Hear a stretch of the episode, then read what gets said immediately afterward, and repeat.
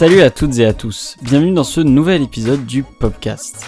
Ce mois-ci, l'émission vous évite le thème un peu barbant de l'amour qui colle au mois de février. Et oui, je sais comment de la sortie de l'épisode, nous sommes en mars, mais faites comme si nous sommes en février, s'il vous plaît. Aujourd'hui, on parle tradition. Pour rappel, une tradition, c'est une transmission culturelle entre plusieurs générations, un héritage immatériel que partagent des individus et qui définissent leur culture propre. Cet épisode vous est toujours présenté par les étudiants de l'association Pop-Up Information et Reportage pour votre plus grand plaisir. Ainsi, dans cet épisode, vous retrouverez les voix de Léa, Noam et moi-même, Raphaël, en espérant que chacune de nos chroniques vous plairont. Et pour commencer dès à présent, je me permets de vous faire un petit tour du sujet des traditions. Les traditions, c'est comme les drapeaux. Tous les pays en ont. Bon, je vous avoue que je ne suis pas 100% sûr de la validité de cette phrase. Mais ce n'est pas ça qui compte, puisque pour débuter cette émission, j'aimerais vous parler de traditions étrangères qui pour la plupart nous semblent vraiment perchées. Évidemment, l'idée n'est pas de juger, mais bien de faire découvrir ces traditions un peu étranges. Et quoi de mieux pour commencer cette chronique qu'un petit chant traditionnel russe?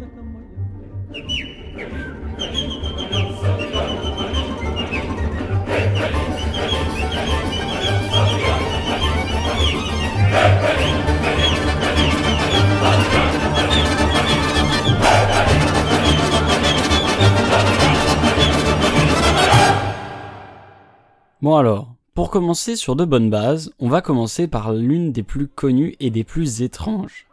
Direction le pays du soleil levant, le Japon et sa culture très éloignée de la nôtre. C'est aux alentours de début avril que les habitants de Kawasaki célèbrent chaque année la fertilité lors du Kanamara Matsuri, ou en français le festival du pénis de fer. Et oui, un festival tout entier dédié à la verge masculine. Pour l'occasion, de grandes parades sont organisées durant lesquelles d'immenses cortèges transportent des sculptures en bois de b**** gigantesques, tandis que les cloches en forme de gland, pas le fruit de l'arbre, sonnent et que les personnes venant célébrer achètent des friandises comme des sucettes en forme de t***. Voilà, voilà. Bon, plus sérieusement, bien que cela doit sûrement être très amusant de participer à ce genre d'événement, cette tradition est prise très au sérieux. Les origines de ce festival remonteraient au XVIIe siècle, lorsque des prostituées auraient prié pour être protégées des infections sexuellement transmissibles au sanctuaire Kanamara de Kawasaki. Aujourd'hui, le festival vise à sensibiliser les publics aux pratiques sexuelles sûres et à collecter des fonds pour la prévention du VIH. Mais ce festival n'est pas unique en son genre. Un autre, ayant aussi pour but de célébrer la fertilité, se tient dans la ville de Komaki, toujours au Japon. Dénommé le Onen Matsuri, on peut y voir une fois encore défiler un groupe de femmes ayant toutes 36 ans, car 36 est considéré comme un nombre portant malheur au Japon, transporter un f en bois de 60 cm. Une autre sculpture de b de 2,50 m et de 280 kg est aussi portée par 12 hommes, tous de 42 ans. 42 étant aussi un nombre portant malheur. Dans le même genre, en Grèce cette fois-ci, on retrouve le carnaval de Tyrnavos avec Bourani, une coutume liée au lundi pur, premier jour du carême. Ce jour-ci, les tabous et règles de bienséance sont provisoirement levés. À Tyrnavos, cela se marque par l'utilisation de symboles sexuels et érotiques, et particulièrement des flux en bois, en terre cuite et même en pain. Des propos libertins, des chansons grivoises et des histoires cochonnes sont échangées dans la ville, aux grandes dames des institutions religieuses orthodoxes qui condamnent l'événement. Ici aussi, l'idée est de célébrer la fertilité. Bien, après avoir parlé des fêtes favorites de votre oncle beauf, dirigeons-nous vers les pays catalans qui pratiquent une activité qui n'est pas sans appeler vos meilleures parties de capla.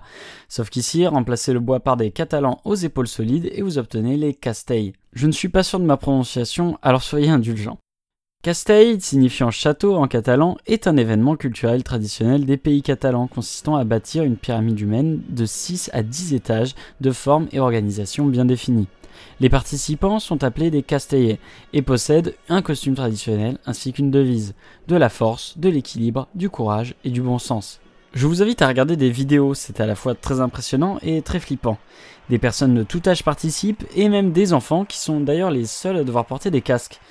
Différents types de tours humaines sont pratiqués. Pour valider une tour, l'enfant le moins lourd de l'ensemble doit terminer la démonstration en levant le bras une fois qu'il s'est hissé tout en haut de l'édifice pour former comme une tour humaine qui chaque année peut avoir de plus en plus de personnes la formant. Son origine vient d'une danse originaire de la région de Valence qui se concluait par une petite tour humaine. Avec le temps, ils ont décidé que d'en faire des toujours plus grandes, ça serait chouette, et ainsi les casteils ont été inscrits au patrimoine culturel immatériel de l'humanité de l'UNESCO.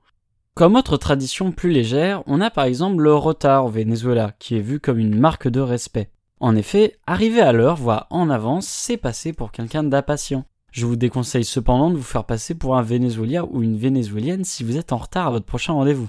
Enfin, comme autre tradition que je trouvais intéressante, il y a celle-ci qui nous vient cette fois-ci des États-Unis et dans un sens peut rappeler le pont des Arts à Paris. Mais ici pas de cadenas, mais bien des chewing-gums collés à un mur à Seattle. Le bâtiment est désormais une attraction de la ville et entièrement recouvert de gomme multicolore. Et ouais, question hygiène, euh, faut pas s'étonner qu'il y ait des épidémies après ça.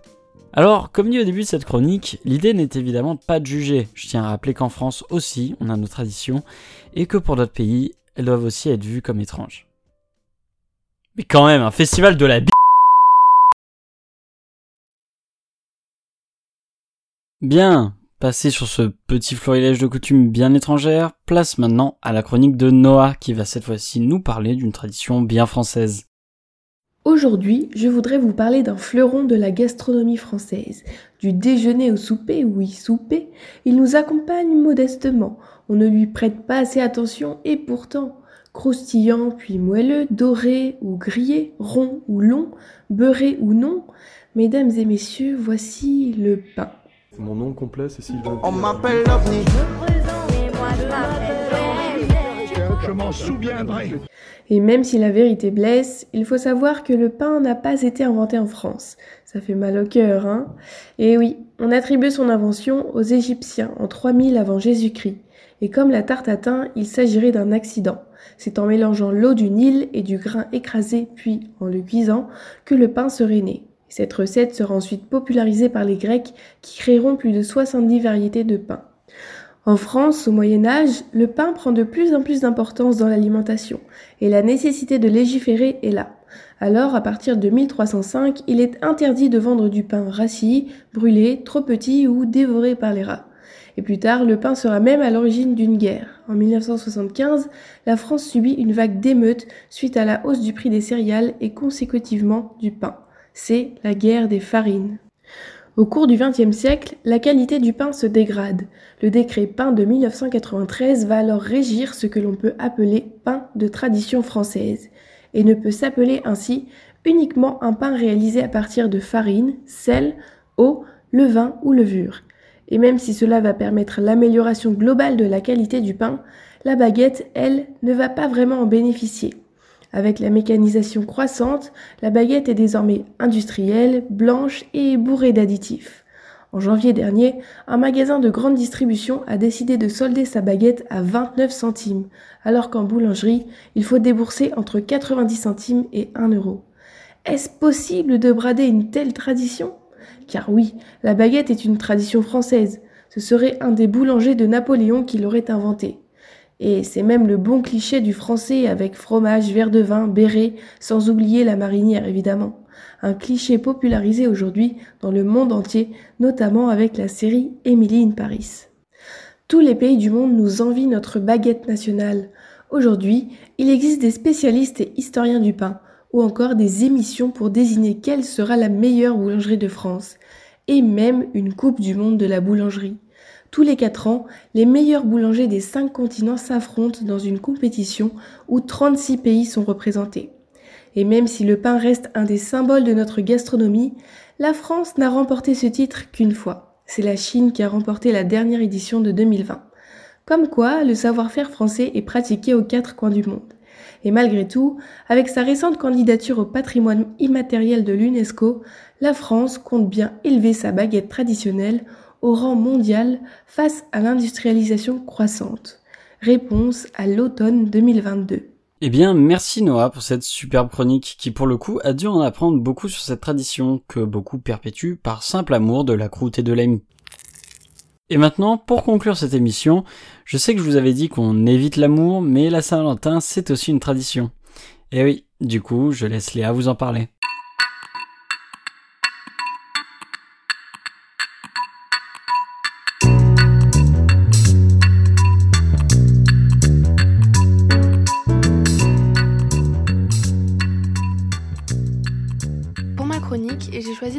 Saint-Valentin, la traditionnelle fête des amoureux. La Saint-Valentin, c'est une fête euh, dont l'origine reste quand même très mystérieuse. On connaît pas sa réelle histoire, mais il existe trois légendes qui nous en disent un peu plus sur sa possible origine. La première concerne Valentin de Terny, un homme qui vivait à Rome au IIIe siècle sous l'empereur Claude II. Claude II, à cette époque, il interdisait les mariages afin que davantage d'hommes soient envoyés à la guerre. Ce Valentin, il est associé à cette fête car euh, il unissait des couples en cachette face à l'interdiction du mariage. Quand euh, toute cette histoire fut découverte, l'empereur le fit condamner à mort, et lorsqu'il était en prison, ce Valentin aurait alors fait la connaissance de la fille de son joaillier, qui était aveugle, et juste avant sa mort, donc le 14 février, il lui aurait fait offert, excusez-moi, une lettre signée Ton Valentin, qui lui rendit la vue. Des années après, le pape Alexandre VI le surnomma le saint patron des amoureux. La seconde légende fait référence à la fête païenne nommée les Lupercales, qui se déroulait le 15 février à l'époque de la Rome antique. En l'honneur de Lupercus, le dieu de la fécondité, il y avait des sacrifices de boucs, de chèvres, destinés à amadouer les dieux. Par la suite, les hommes devaient courir après des femmes en les frappant avec les lambeaux de peau de bouc ou de chèvre dans le but de leur apporter une meilleure fertilité. Ces rituels euh, ont cessé vers euh, l'an 1496 avec la montée du christianisme et l'arrivée du pape Gélase à la montée de l'église catholique. Il décida, pour remplacer l'ancienne, de mettre en place la fête de l'amour spirituel, qui s'établit donc le 14 février.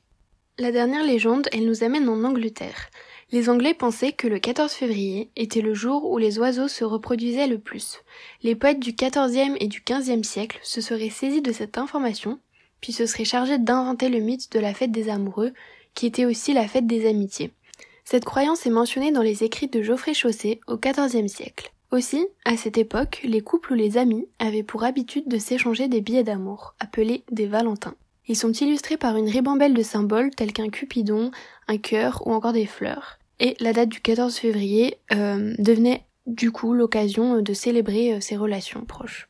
C'est au XXe siècle que la Saint-Valentin se popularise avec la création des cartes de vœux, où euh, l'apparition se fait aux États-Unis, et la tradition devient ensuite uniquement réservée aux amoureux. Le siècle d'après, durant la Seconde Guerre mondiale, les soldats américains avaient comme routine d'envoyer des fleurs et des cadeaux pour séduire les femmes françaises, il faudra attendre la fin du conflit et de cette période pour que euh, la tradition euh, s'installe en France. Au fil des années, euh, la fête s'est répandue partout dans le monde, mais ces traditions elles diffèrent en fonction des pays. Dans son ouvrage Saint-Valentin mon amour paru en 2017, Jean-Claude Kaufmann, il nous rappelle que les Français, ils ont par exemple pour habitude de célébrer cette fête en offrant des bouquets de fleurs, des dîners ou encore des chocolats. Mais les Japonais, eux, par exemple, ils offrent des chocolats à leurs patrons et enfin, en Inde, ce sont les futures belles-mères qui reçoivent des fleurs. Il y a donc une diversité selon les pays, mais euh, ça reste une fête traditionnelle qui se fête à l'international. L'évolution des cadeaux offerts à la Saint-Valentin, elle est assez flagrante. On est passé de cartes d'amour euh, à des chocolats ou autres cadeaux divers, mais euh, le fait d'offrir quelque chose donne à cette fête euh, un côté assez commercial. Les entreprises et les marques se sont emparées de celle-ci pour développer un, grand choix de produits et de communication afin de séduire le plus grand nombre d'amoureux. Et cet aspect commercial, il est de plus en plus critiqué. Il y a certaines personnes qui prétextent que l'amour se fait tous les jours et non une fois par an. Aussi, avec la montée des réseaux sociaux, il y a une certaine compétition qui est apparue, où chacun montre et met en avant les cadeaux et les attentions de son partenaire, comme une course à qui sera le plus romantique. Les personnes qui se retrouvent seules le 14 février, elles se retrouvent angoissées, tristes, plus que d'habitude, ce qui nous amène à nous questionner sur euh, l'importance de ce jour. Cette telle popularité et pression a changé cette tradition joyeuse et remplie d'amour en un jour que le plus grand nombre redoute malheureusement. Ceci plus la commercialisation matérielle de cette fête efface un peu son idée première et ce pourquoi elle existe, exprimer son amour envers l'autre.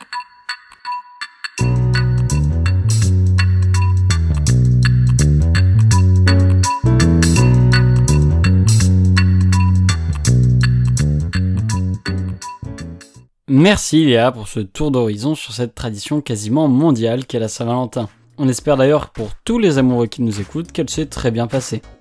Encore un grand merci à nos podcasters et enfin merci aussi à vous, chers auditeurs, de nous avoir écoutés. Vous pouvez retrouver les précédentes émissions sur SoundCloud, Deezer et Spotify. N'hésitez pas à nous suivre sur nos réseaux sociaux, Facebook et Instagram, ainsi que YouTube pour de futurs projets. Vous pouvez aussi vous abonner à notre newsletter pour retrouver toute l'actualité chaque semaine. Sur ce, encore merci à vous et d'ici la prochaine fois, restez bons envers les uns et les autres. Salut